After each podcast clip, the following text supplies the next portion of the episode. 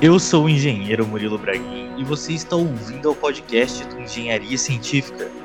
Bom dia, boa tarde, boa noite. Engenheiro Leonardo Negrão e nem com realidade virtual Murilo vai ficar grande.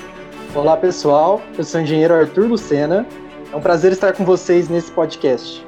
Nesse podcast a gente vai falar sobre um assunto muito interessante, que é a realidade virtual na construção civil. Você já viu aquelas pessoas usando aqueles óculos e ficando com cara de bobo, sem saber o que você está vendo o que ela tá vendo? Aquelas pessoas gritando, gritando com negócio de terror, por exemplo? Exatamente, aquela mulher que tá no carrinho de montanha russa e ela coloca o óculos e acha que realmente tá na montanha russa. Genial, genial. Então, a gente vai falar sobre esse assunto hoje, voltado para a indústria da construção civil. Imagine aprender sobre um hardware de um computador vendo seus componentes internamente como no filme do Tron, ou estudar a arquitetura de um edifício passeando dentro dele, ou ainda viajar para outros países e épocas sem sair do lugar. Então, tudo isso é possível com a realidade virtual.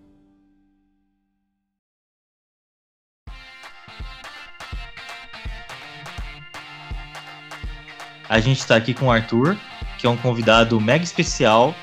E Arthur, fala um pouco sobre você, sobre a sua pesquisa, Olá pessoal, eu sou o engenheiro Arthur Lucena, engenheiro civil pela Universidade Estadual de Maringá, atualmente mestrando em engenharia civil pela UEL, Universidade Estadual de Londrina, na área de gestão na construção. Na época, já desenvolvi alguns trabalhos relacionados à construção civil, mas nada até então voltado à tecnologia, apesar de ser algo que eu já gostasse bastante. Agora eu estou fazendo mestrado em engenharia civil pela Universidade Estadual de Londrina, também nessa área de gestão da construção, e foi onde eu vinha descobrir né, esse tema aí da realidade virtual e tudo mais, e passei a utilizar nas pesquisas que eu desenvolvo.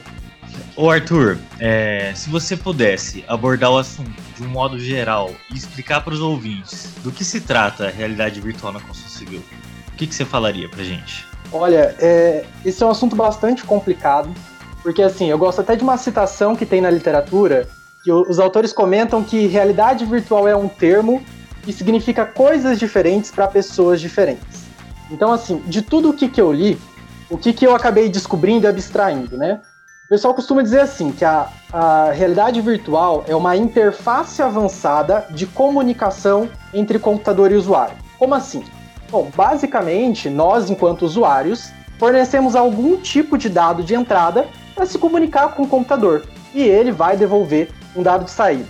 Ainda é bastante abstrato isso, porque se a gente parar para pensar, tudo que a gente faz com o computador é dessa maneira. Se a gente olhar os jogos, por exemplo, né, que são bastante reconhecidos nesse aspecto, nós fornecemos um dado de entrada, que é um movimento é, no mouse, um clique no mouse, um clique do teclado, e isso vai repercutir dentro de um jogo. Então, o que, que diferencia a realidade virtual é, de jogos, de outras aplicações computacionais que a gente utiliza? Basicamente, os nossos dados de entrada, eles buscam mimetizar aquilo que a gente já vive na realidade. Então, por exemplo, eu acho que é, esse é o melhor exemplo para a realidade virtual. Se eu estou utilizando um óculos de realidade virtual, quando eu movimento a minha cabeça, quando eu rotaciono ela, o computador vai entender isso como um dado de entrada e vai responder em tempo real rotacionando a minha imagem. Então, o que, que acontece, né? Parece que eu tô dentro daquela simulação de fato. É bastante realista nesse sentido. É como se a pessoa tivesse entrado no universo virtual.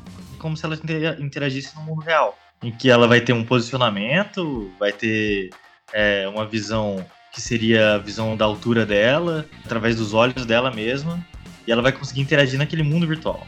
É mais ou menos isso, né? Exatamente. Na verdade, a principal característica quando a gente fala em realidade virtual é aquilo que a gente chama de imersão. Então, a gente tem sim sistemas de realidade virtual nem tão imersivos assim. Na verdade, se a gente parar para pensar, a gente poderia até considerar um jogo de computador que é exibido na tela como um sistema de realidade virtual, por conta daquela definição que a gente acabou de comentar. Mas o mais interessante da realidade virtual é quando a gente passa a utilizar dispositivos multissensoriais, que são aqueles que vão conseguir uh, abstrair né, ou obter uh, algumas respostas táteis que eu posso passar, ou esse movimento da minha cabeça, enfim, todas as coisas que eu faria dentro do meu corpo, numa situação real, e aí o que, que isso repercutiria nesse ambiente virtual que está sendo simulado. Então a ideia é essa, imersão. O que acontece que eu vejo disso? Que hoje em dia a gente está tentando substituir o nosso teclado, o nosso mouse, por uma interface visual e um controle que faça com que o usuário consiga não só olhar aquele mundo virtual, mas também interagir com ele, certo?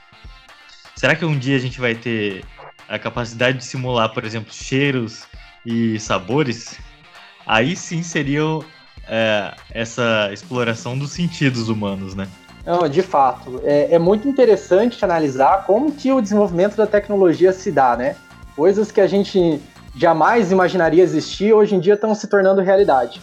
E uma coisa que eu acho muito interessante, pesquisando tanto aí sobre realidade virtual, é que quando a gente fala em tecnologia, às vezes a gente é bombardeado de notícias de novas tecnologias que surgiram, é, disruptivas e tudo mais, e com o passar dos anos a gente vê que elas acabam não indo muito para frente, né? A gente teve várias tecnologias já na atualidade que aconteceram isso. Mas ao que tudo indica, a realidade virtual, por exemplo, ela tende a ficar mesmo e a assumir papéis importantes na nossa vida.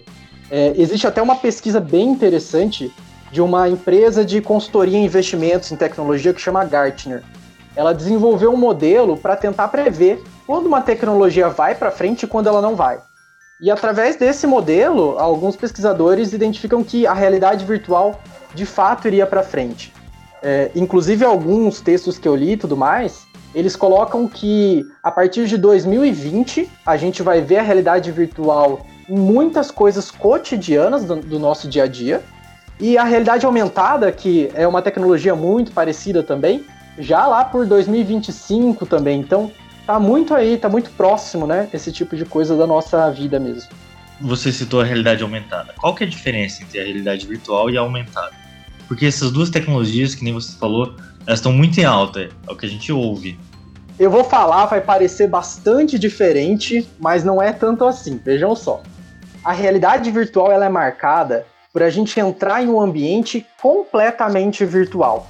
Então a ideia é não ter nenhum estímulo externo do nosso ambiente real. Por isso que a gente utiliza tanto o óculos, porque o óculos consegue é, anular a nossa visão do mundo real e ficar totalmente imerso nesse mundo virtual. Com a realidade aumentada é um pouco diferente. A gente tende a misturar elementos reais e elementos virtuais. Um exemplo bastante claro para vocês conseguirem diferenciar bastante essas tecnologias. Da realidade virtual já falei bastante, é aquela que a gente vê através do óculos e tudo mais. E a realidade aumentada? Dois exemplos que ficaram muito, muito famosos. É, o jogo Pokémon Go, se eu não me engano, estreou em 2016. Ele utiliza muito realidade aumentada, né? A gente utilizava a câmera do celular para filmar o ambiente real ou fotografar e aparecia um Pokémon lá que era um, um elemento virtual, né? Então vejam como que a gente está misturando virtualidade e realidade.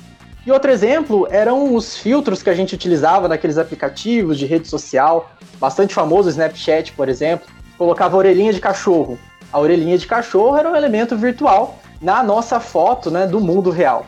Então aí a gente tem novamente a mistura desses dois elementos. É, por que, que eu falei no começo de que, tudo bem, por essas definições parece bastante diferente realidade virtual e aumentada, mas não é bem assim.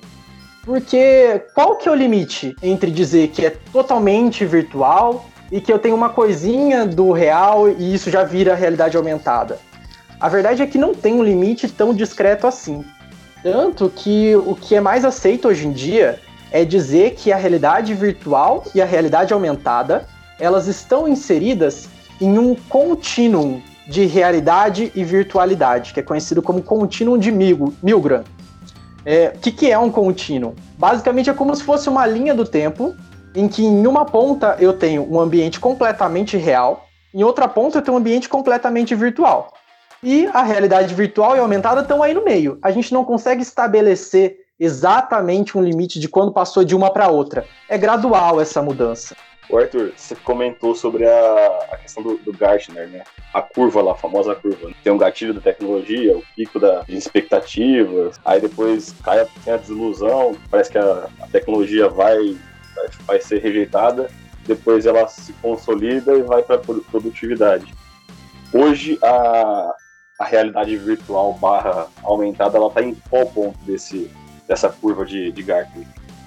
Olha, Léo, eu não sei te dizer exatamente em que ponto é considerado, porque isso varia muito entre as pesquisas. Algumas que eu vi consideram que tanto a realidade virtual quanto a aumentada, elas estão entre uh, aquele boom que a gente tem das tecnologias, que está todo mundo querendo usar, e já esse aspecto da desilusão um pouco e tudo mais. É, mas por que que eles conseguem perceber então que a realidade virtual e aumentada elas vão para frente nessa história? Um exemplo muito claro é a diversificação que a gente tem é, de aplicação disso em várias áreas, e sem contar dos grandes players do mercado que estão utilizando a tecnologia. Eu cito, por exemplo, a Microsoft, ela tem uma plataforma chamada uh, Microsoft Mixed Reality, alguma coisa assim, não me lembro ao certo, que fica no Windows nativa. Então, é, ela, eles inclusive parece que pensaram em retirar ela e mantiveram, fizeram algumas adaptações, mostrando que de fato vai permanecer. E, por exemplo, a, a campanha da Coca-Cola de Natal do ano passado, ela foi feita com realidade aumentada. Eles tinham a garrafinha lá da Coca-Cola, filmavam um QR Code que tinha na Coca-Cola, e aí aparecia uma animação daqueles ursos polares e tudo mais. Então, assim, mostrando que as grandes empresas que a gente tem na nossa sociedade estão observando o potencial que essas tecnologias têm de uso. Wow, technology! Arthur, mas fala pra gente, como que você começou a pesquisar sobre isso no seu mestrado? Olha, Léo, foi uma coincidência enorme. Porque para falar bem a verdade, quando a gente entra no mestrado, a gente tem que escrever um projeto, né, do que a gente pretende fazer. E o meu projeto não tinha nada a ver com tecnologias, com realidade virtual e tal. Mas conforme eu fui lendo um pouco mais, é, o meu projeto era sobre construção civil, e aí, sem querer, eu caí em um artigo científico que falava sobre novas tecnologias na construção civil. E aí, por curiosidade, eu joguei essa questão de realidade virtual e aumentada no YouTube. Porque assim, eu já tinha ouvido falar, sabia mais ou menos o que que era, mas eu achava que a gente estava anos luz de ter algo que fosse realmente aplicável. E qual foi a minha surpresa quando eu percebi que de fato já era possível aplicar com uma qualidade muito boa. E foi aí que então eu comecei a, a pesquisar sobre isso e tentar entender é, o que, que a gente poderia fazer em relação a isso, né, para uh, é, poder utilizar dentro da minha pesquisa. O que, que eu percebi? Bom, que a gente tem um grande problema na construção civil eh, voltado para a segurança do trabalho. Se a gente para para ver dados estatísticos de segurança, é algo muito absurdo. Para vocês terem ideia, o Brasil é o quarto do mundo em acidentes de trabalho, segundo algumas fontes que eu li, e a gente teve desde 2012 até agora 4,8 milhões de acidentes, o que representa uma morte a cada quatro horas. E já foram gastos 85 bilhões de reais pelo INSS é, em relação a esses gastos com acidentes desde 2012. Isso, acidentes no geral. E a construção civil nesse cenário, como que ela contribui? Bom, ela é a quarta maior responsável no Brasil, em termos de atividade econômica, pelo, pelo acontecimento desses acidentes. Então a gente tem uma área gigantesca para tentar melhorar. E principalmente falando em construção civil, que é uma área que está muito artesanal ainda, né? se a gente compara com outras indústrias, elas são muito mais tecnológicas que a gente. Então a gente tem que tentar modernizar, introduzir essa, esse desenvolvimento tecnológico para a nossa área. Então, o que, que eu tentei fazer, né, estou tentando fazer até hoje no mestrado? É, eu quero tentar utilizar essa tecnologia para capacitar gestores de obras. Como assim? Eu quero recriar algumas cenas de obras corriqueiras do trabalho deles e utilizar essas cenas para ensinar para eles de uma forma bem rápida, bastante objetiva, os possíveis riscos que tem ali, o que, que a gente poderia fazer para tentar resolver esses riscos. Então, eles vivenciarem essas cenas, terem um, um grande up assim na, na experiência profissional deles, né? Só passando pelas cenas virtuais, inspirado em momentos reais. E a partir disso, então, dentro dessa minha ferramenta que eu estou desenvolvendo, eu certamente vou perceber o que, que fez é, eu ter um aprendizado legal desses gestores, que são os meus usuários e tudo mais. É, o que, que de fato o meu simulador, né, assim que eu chamo, é, contribuiu. Como que ele conseguiu ser relevante na, na nossa indústria da construção civil. para partir disso poder então escrever isso lá na minha dissertação, né? É, o que, que eu posso fazer, como que eu posso desenvolver um sistema de realidade virtual para ele contribuir com a área. Eu acho que é talvez o grande tema que a gente está debatendo aqui hoje, né? É justamente o objetivo também da minha pesquisa. Uma vez eu vi uma reportagem que era o seguinte. Então, era uma casa do futuro, né? A reportagem. Não me lembro de onde que era agora. Mas era um vídeo, um vídeo. Um vídeo de apresentação. E daí era uma pessoa que entrava na sua casa e a princípio você via a casa toda branca. A casa era completamente branca, quase sem móveis. E digamos assim, tudo branco, inclusive os móveis que tinham lá, né? Apesar de serem poucos, eles, todos eles eram brancos, completamente brancos, geladeira, parede, não tinha nada no apartamento. E a pessoa entrava na, naquele apartamento e eu assistindo o vídeo, achei estranho aquela pessoa entrar como se o apartamento dela estivesse normal, completamente normal, mas na verdade parecia que tinha sido assaltado, sabe? Algo assim. E daí, no final do vídeo, mostrava que essa pessoa estava vendo umas lentes de contato de realidade virtual. E, na verdade, o que ela estava vendo no apartamento dela era completamente decorado. Tinha é, televisões assim que ocupavam a parede inteira, a geladeira era interativa, torneira, tudo que ela relava ou olhava tinha uma interação de realidade virtual e realidade aumentada. Trazia informações e elementos extra realidade através da lente que ela estava observando. Isso eu achei fantástico, essa aplicação. Será que no futuro vai ser assim? A gente vai entrar no apartamento nosso, da nossa casa, e 50%, 60% dele vai ser virtual, vai estar no ambiente que vai existir só através de lentes gerado por um computador? o que vocês acham disso, dessa propaganda? Uma vez eu fui numa feira e lá tinha dois empreendedores que eles usavam uma realidade virtual no processo deles, que era o seguinte: eles faziam um projeto do apartamento e esse apartamento tinha uma planta padrão, mas eles vendiam as ideias de decoração, sabe?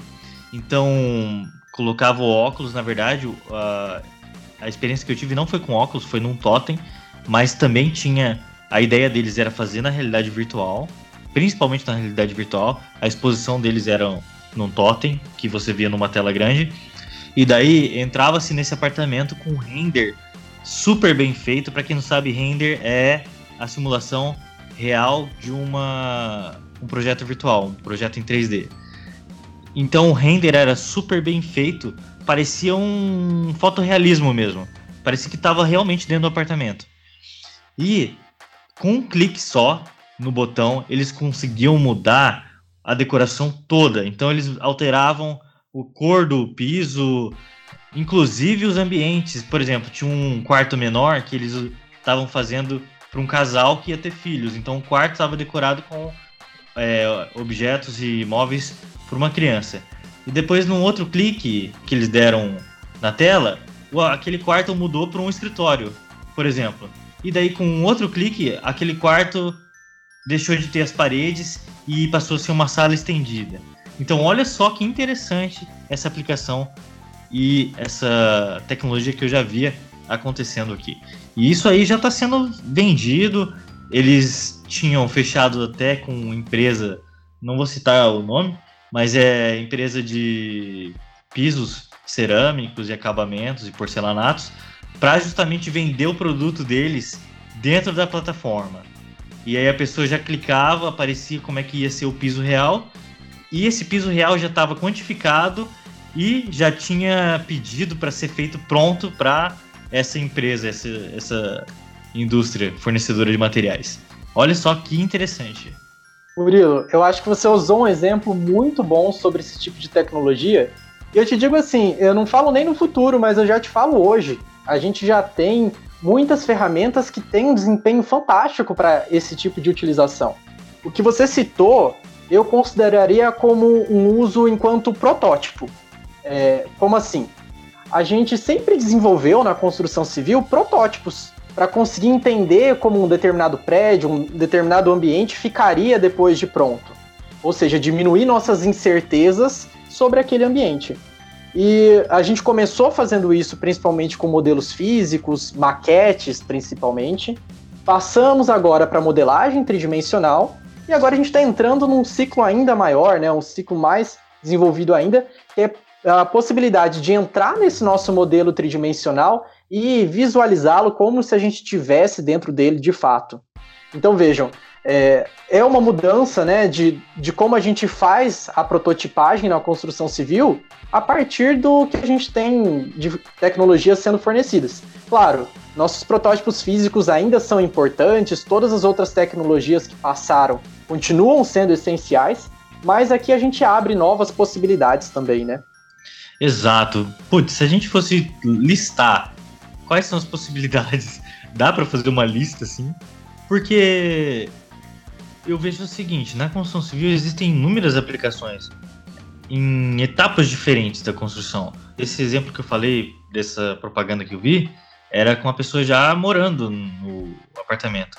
Mas eu vejo hoje muitas construtoras fazendo showrooms de realidade virtual mesmo, que a pessoa vai entrar ali, vai sentar numa cadeira e vai ser, é, ser projetada para dentro da, daquele apartamento que vai ser construído. Que outras possibilidades existem com essa tecnologia na construção civil? Você falou aí de uma interface com projeto 3D, certo? Essa evolução é, com BIM hoje em dia eu vejo uma grande compatibilidade entre o BIM e a realidade virtual. Ou mesmo a realidade aumentada, não sei, para as pessoas ali na obra, durante a obra, conseguirem projetar o edifício virtualmente antes dele ser construído. Será que isso é possível? A gente vai chegar nesse lugar aí, nesse, nesse ponto? Olha, Murilo, com essas novas tecnologias, as possibilidades são infinitas, né? Basta a gente ter criatividade. Usando o seu exemplo do BIM, a gente já tem pesquisas, aplicações práticas que foram desenvolvidas utilizando BIM e realidade virtual. Um dos estudos que eu vi, por exemplo, eles utilizavam aquele protocolo, o IFC do BIM, para conseguir fazer modificações no ambiente de realidade virtual em tempo real. Então, o que, que acontecia? É, eles colocavam vários usuários utilizando o óculos de realidade virtual para analisar uma determinada situação e dentro do software BIM deles, através do IFC, eles faziam alterações nesse ambiente.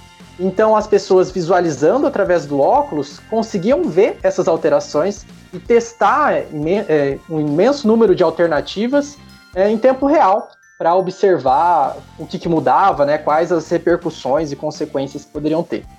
Bom, é, voltando a falar então sobre essas possibilidades que a gente tem. Eu estudo muito uh, as pesquisas relacionadas à segurança do trabalho. E eu vejo que isso é um grande foco do uso da realidade virtual na construção civil. Para a segurança do trabalho, então, onde que a gente costuma utilizar? Essa questão de protótipos ela é importante também para a segurança do trabalho, porque a gente consegue identificar problemas de segurança e tudo mais antes que eles venham acontecer na obra, antes de expor o nosso trabalhador ao risco. E um outro ponto que também é muito trabalhado ali nos estudos, nas aplicações que já foram feitas, é a questão de realizar treinamentos. Porque vejam só, se eu coloco meu usuário dentro do ambiente virtual para aprender com ele, esse usuário ele fica muito mais engajado do que no nosso método tradicional de ensino, através de aulas passivas e tudo mais.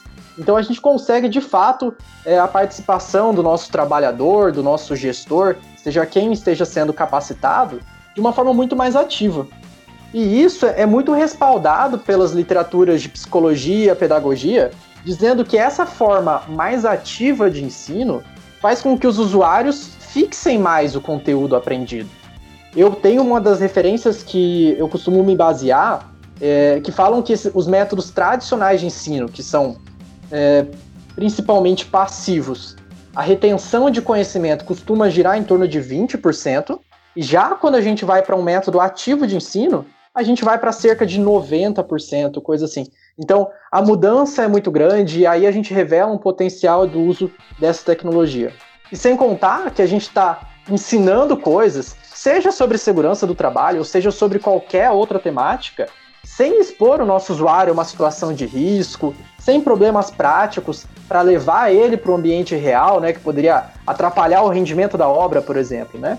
Então a gente tem como fazer tudo isso de fora e ainda aproveitando os benefícios do realismo, né, da realidade virtual. para quem acha que isso tá muito distante, até você não sabe, Léo, disso, mas eu e o Arthur participamos de uma apresentação de quinto ano de engenharia civil lá da UEL recentemente. Foi lá que eu conheci o Arthur, inclusive. E os grupos estavam apresentando essas aplicações de segurança do trabalho. Então tinha um edifício e nesse edifício o que eu coloquei o óculos, fiquei lá naquela na imersão, e eu tava ali, eu conseguia ver o prédio, olhava para cima, olhava para o lado. Os objetivos do aluno, dos alunos eram colocar o usuário numa situação real, que nem o Arthur falou, só que sem ter o risco, sem ter o perigo, para justamente ensinar o perigo, né?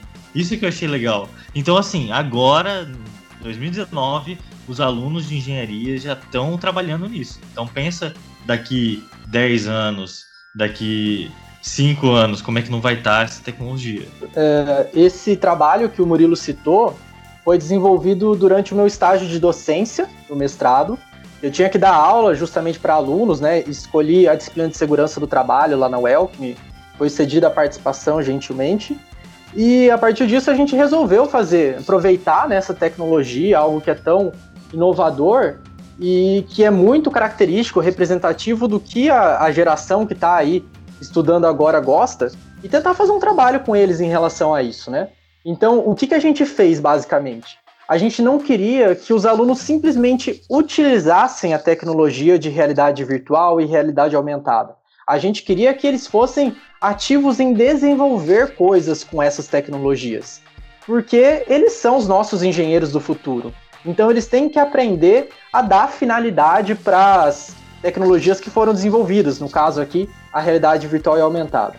Gente, foi um projeto super bacana, deu resultados muito legais. Inclusive, um dos feedbacks que a gente recebeu é de que, assim, às vezes alguns alunos, na verdade, a maneira de se trabalhar com esses alunos que eventualmente um tema ou outro era meio maçante, não despertava tanto interesse dos alunos, quando a gente passou a utilizar a realidade virtual e aumentada para isso, nossa, a motivação, o engajamento dos alunos foi outro em desenvolver.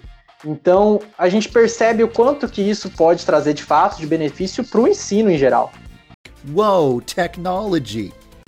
Puxar esse gancho do nosso primeiros podcast, que a gente falava de no novos métodos de, de, ensino, novos jeitos de, de ensinar, né? Que os alunos eles estão mudando muito e às vezes a, os métodos de ensino eles não estão acompanhando a, atualidade da, dos alunos. Né?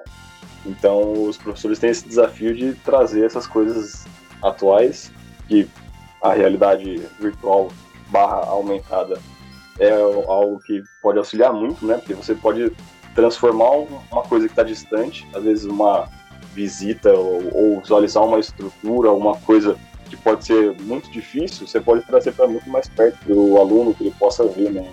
É, então a gente estava comentando com outros professores e eles falavam da dificuldade do aluno hoje em dia de aprender. Por quê? Porque esse ensino tradicional nosso às vezes é muito maçante para eles. Então, colocando a prática da coisa e trazendo a tecnologia, realmente funciona. Então, Arthur, o que você falou aí, cara, é muito válido e condiz muito com o que a gente já disse aqui no, nos podcasts anteriores. Então, é, até contando para vocês um pouco, eu li vários estudos de aplicações que foram feitas, inclusive em sala de aula, utilizando realidade virtual e aumentada. É, na verdade, um dos estudos que mais me chamou a atenção, até não eram com alunos de engenharia de fato, mas certamente o exemplo se é, é passado para eles também. Foi um estudo do professor Rafael Sachs, que é bem conhecido nessa temática de realidade virtual, ele uh, desenvolveu um treinamento com pessoal de obra mesmo, em que um grupo ele treinou de maneira tradicional e o outro grupo ele treinou utilizando realidade virtual.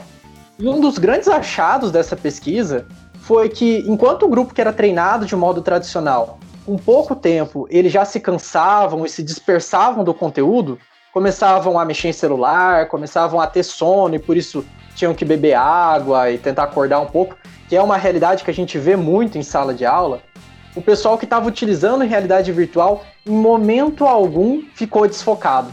Então, mostrando que quando a gente está ali ativo, tentando aprender e interagindo com o conteúdo, realmente é muito melhor, né? Não tem comparação.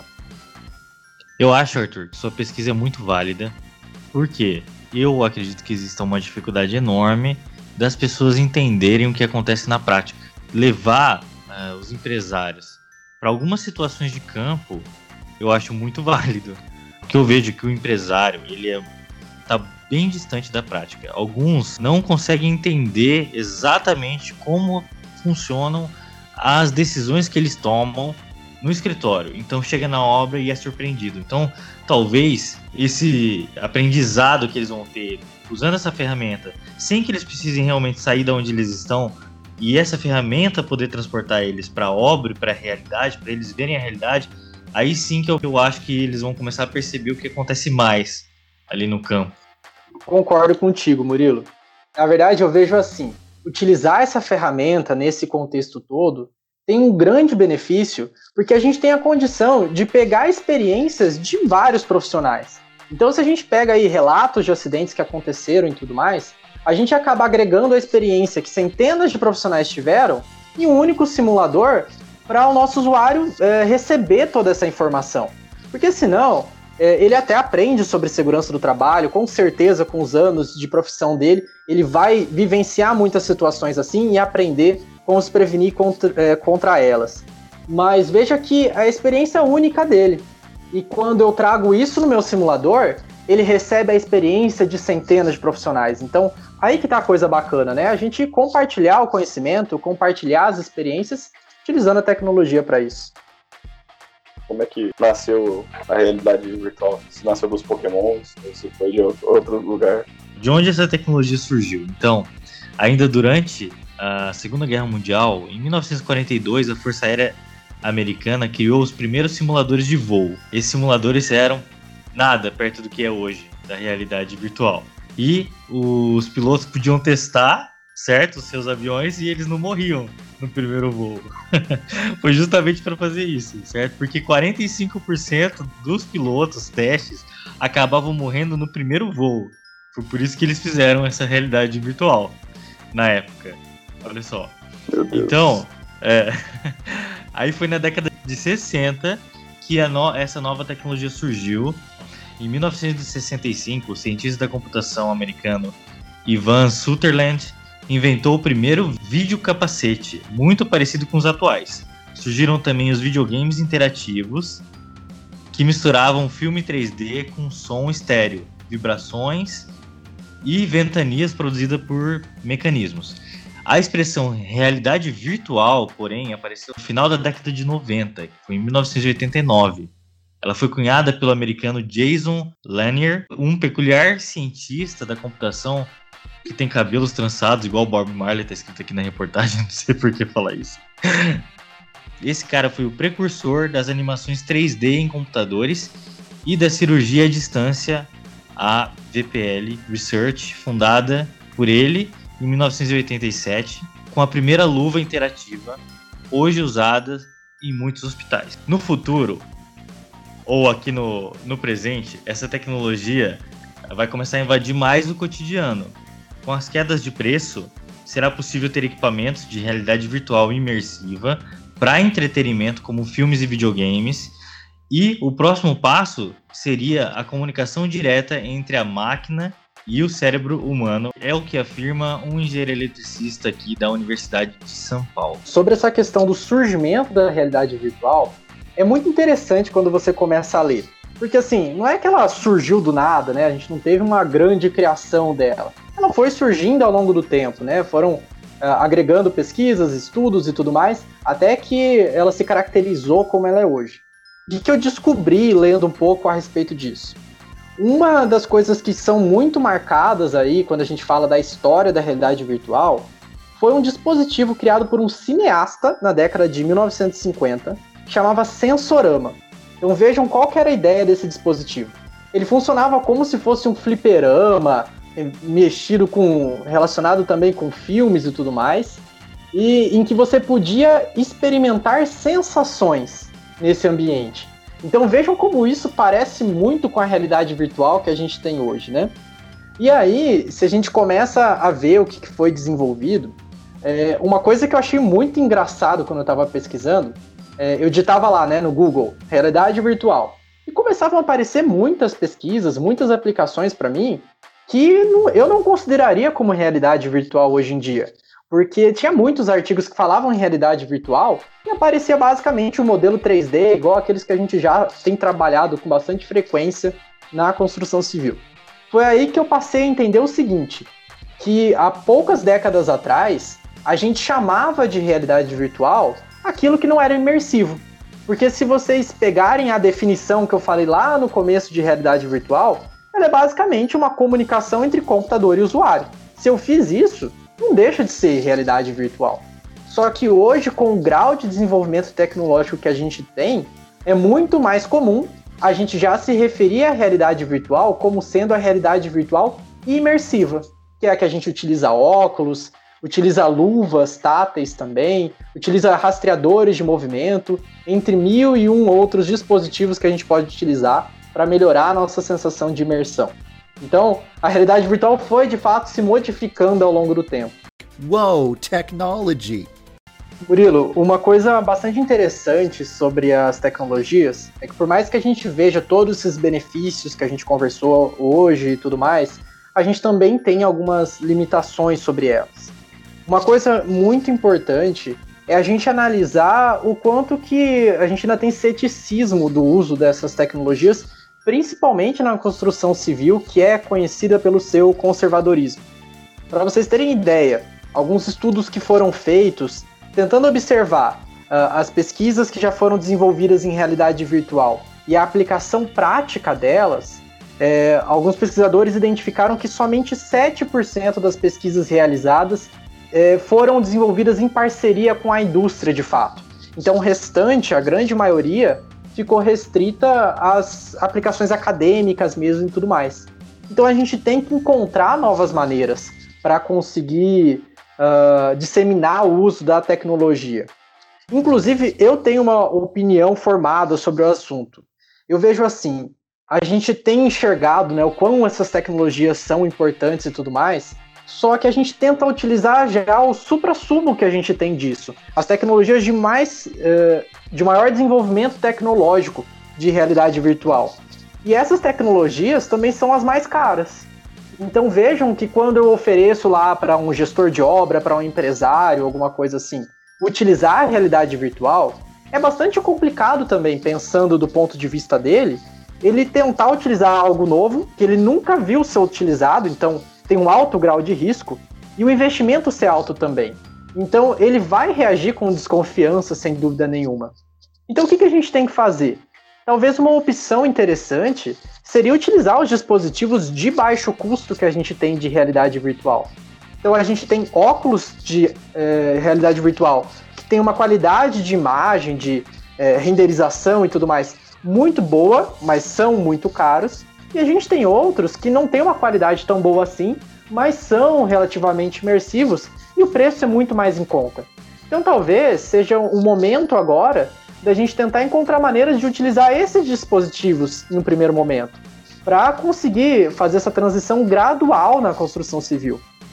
O que eu já vi de tecnologia que barateia esse uso da realidade virtual é aquele Google Cardboard, que você consegue dobrar encaixar seu celular. Basta você ter duas lentes, que são as lentes que vão fazer aquela imagem chapada do celular ficar uma imagem convexa ou côncava, eu não sei. Mas elas criam essa realidade virtual aí.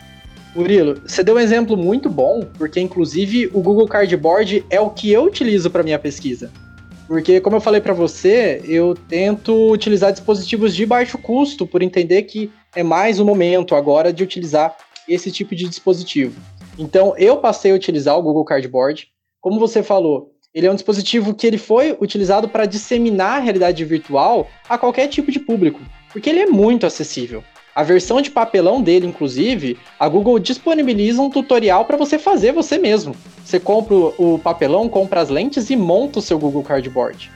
Eu adquiri uma versão de plástico, na verdade, mas também super em conta, super acessível. E a gente pode utilizar isso de forma combinada com outras tecnologias para permitir a nossa interação. Porque o Google Cardboard, a princípio, ele tem basicamente um único bo botão que ele funciona como um toque na tela. E, mas isso não impede a gente de utilizar é, múltiplas funções no Google Cardboard. Eu, por exemplo, utilizo um controle parecido com o de videogame, mais ou menos, para permitir maior interação do meu usuário. Então ele se movimenta ali utilizando um controle de videogame, visualiza com o Google Cardboard e aí ele já sente uma sensação de imersão muito legal a um custo super acessível. Uma das dificuldades que eu já vi das pessoas falando sobre a realidade virtual é a questão de você se locomover no mundo real e você se locomover no mundo virtual de maneira correspondente. E qual é o espaço que você tem que ter para isso, para o usuário poder andar ali? Vamos dizer, uma planta de um apartamento. Você teria que ter realmente aquela metragem quadrada no mundo real para o usuário conseguir fazer aquilo de maneira virtual. Eu já tive uma experiência muito interessante com essa tecnologia que respondeu essa minha pergunta. Uma vez eu fui num, num evento de construção civil, acho que foi lá em São Paulo. A construtora ela tinha a sua planta virtual e tinha um óculos para você colocar e ficar sentado ali numa cadeira e percorrer o apartamento todo. Eles tinham como se fosse um controle, um joystick é, de Nintendo, alguma coisa assim, e daí você apontava aquele controle para determinados pontos que tinham na realidade e você, quando você apertava o botão, o seu avatar se teletransportava para aquele ponto. Então você via a partir daquele ângulo agora o apartamento. Então dessa maneira, mesmo sentado, era possível percorrer o apartamento todo, inclusive as áreas do térreo, piscina, e ter as visões de como ficaria a sua unidade que você comprou ali na planta, como você vai ter na vida real. E aquela é esteirinha que os caras de jogos usam? Tipo, bem, bem futurista. Vai ficar parado num lugar, mas consegue meio que andar. Aquilo ali é uma coisa muito fora da realidade ainda ou, ou, é, ou é viável, é possível em breve? O nerd, que é igual eu, que joga videogame, que tá acostumado a ficar sentado ali seis horas, vai ter que correr numa esteira para jogar videogame? Essa é a pergunta. então, é, isso tudo que vocês falaram é bem legal, porque a gente vê limitações de fato na tecnologia, né? E eu sempre costumo falar isso. Não importa qual tipo de dispositivo tecnológico que você utilize para gerar a realidade virtual, alguma limitação você vai ter. E o nosso papel, principalmente enquanto engenheiros, é ser criativo para lidar com elas. Então, a esteira é possível, o controle de videogame é possível, uh, o Google Cardboard utiliza muito o toque na tela e às vezes você segurar o toque na tela para fazer um teletransporte. Então a gente tem é, mil e uma maneiras de conseguir se movimentar sem necessitar de um espaço tão grande. Claro que daí a gente também perde um pouco em realismo, né? A gente não está conseguindo mimetizar tão bem a vida real. Só que talvez seja essa a grande questão da tecnologia. A gente mimetizar algumas coisas importantes da vida real, mas abrir mão de outras para possibilitar coisas que no mundo real a gente não conseguiria. Eu vi um filme recentemente, achei muito interessante, que era aquele Jogador Número 1. Não sei se vocês já assistiram. Sim. E esse. Já assistiu, Léo? Não, não assisti ainda não, mas já, eu já li sobre ele já. Então, eu não sei como é o livro, mas no filme eles tinham. É exatamente o assunto do podcast de hoje. Um, vamos falar assim, um empresário de tecnologia, ele criou uma realidade virtual e ela foi tão famosa que o mundo inteiro passou a frequentar essa realidade virtual. Então as pessoas agora elas viviam mais lá na realidade do que na, na vida real. Esse negócio de realidade virtual era disseminado no mundo inteiro. E as pessoas elas se movimentavam para jogar o jogo como se elas estivessem realmente se movimentando. Então tinha uh, esteiras omnidirecionais. Aí o, o usuário ele se movimentava, corria, pulava, e cabos ligavam a, a pessoa, a cintura ao teto, para a pessoa não cair. Era muito interessante. E tudo que acontecia no mundo virtual, a pessoa simulava ali na vida real, sabe? E, inclusive, nesse filme, em determinado momento, eu vou dar um spoiler do filme, então quem não quiser ouvir spoiler, não, ouça a parte. Spoilers. Spoilers. Spoilers. Ah, mas esse spoiler não é tão interessante. Mas tinha um. É interessante pro podcast. Uma roupa que eles vestiam e essa roupa ela simulava toque, pressão do, dos dedos, assim. E daí até no, durante o filme era um negócio assim que se você comprasse essa roupa você tava melhor do que quem não tinha. Você conseguia sentir mais a realidade do jogo, sabe? Achei muito interessante esse filme. E essa esteira e essa interação do usuário com, a, com o ambiente virtual. E daí a vida das pessoas eram tudo era era no virtual. Elas tinham um avatar que elas queriam, tinham casas, trabalhavam no mundo virtual, sabe? Era um negócio assim bem interessante de ver. Whoa, technology!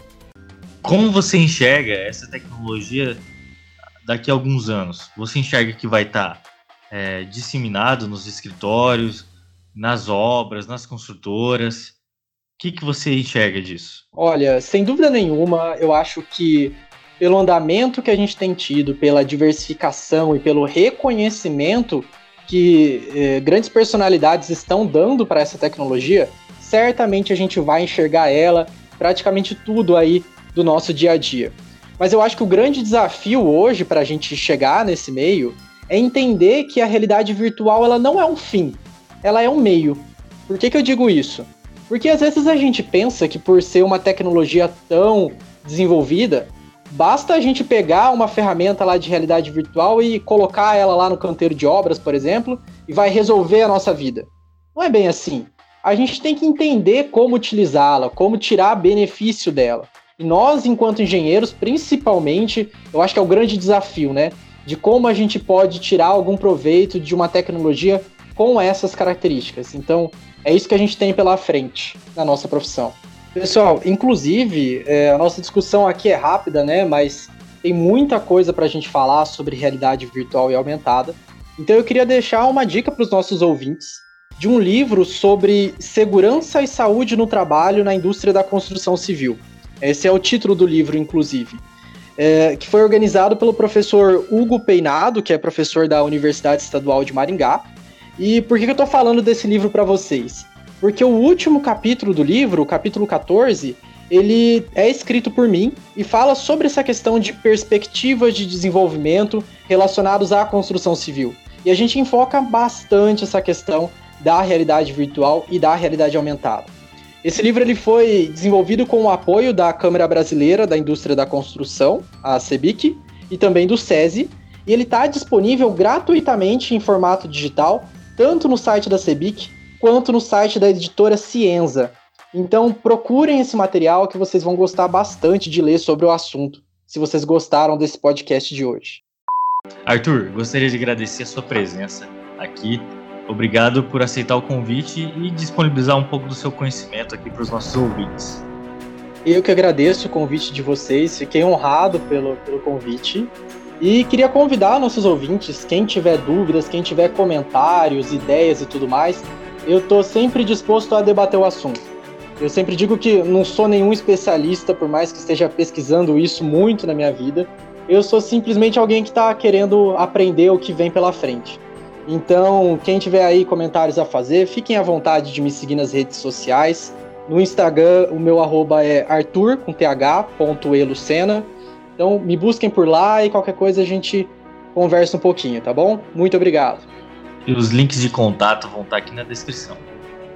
Então é isso, pessoal. Se você gostou desse podcast, se você ouviu até agora e se você aprendeu alguma coisa com a gente hoje, não esqueça de nos seguir nas plataformas onde sai o Engenharia Científica, que é no Spotify, no iTunes, no WeCast, no Deezer.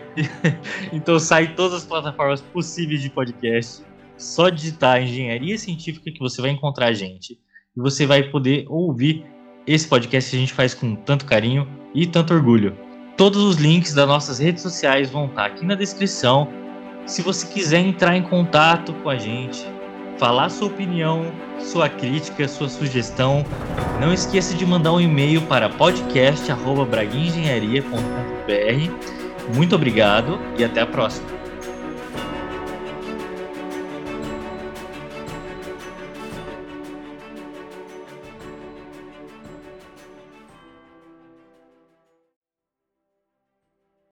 Então a campanha aqui é o seguinte: é, realidade virtual em prol de nerds mais magros.